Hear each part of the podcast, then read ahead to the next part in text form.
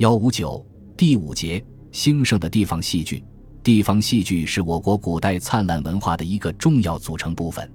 它以演出的不同形式教育人民、娱乐大众，同时，它又以群众所喜闻乐见的艺术手法，反映时代的政治风云变幻、阶级斗争和社会各种现实，一定程度上表达了广大人民群众的先民爱憎、愿望和痛苦，因此，大大的丰富了群众的社会文化生活。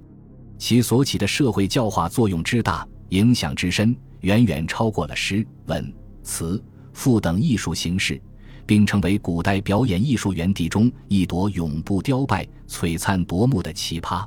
有清一代是地方戏剧的兴盛时期，由于有宋、元、明三代的戏文、杂剧为戏剧艺术的繁荣奠定了坚实的基础，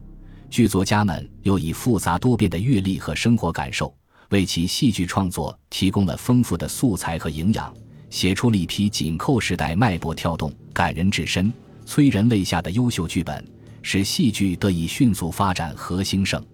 其具体表现是：剧坛上人才辈出，涌现出一大批戏曲理论家和优秀的剧作家、戏曲表演艺术家，而戏剧作家人数之众、问世作品之多，都达到了前所未有的水平。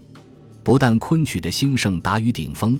而且各省古老的地方戏剧剧种也各有其不同程度的繁荣，还有许多新兴戏剧剧种亦像雨后春笋般的破土而出并茁壮成长，更有诸多边疆少数民族的地方戏剧在清代前期亦得以迅速发展起来。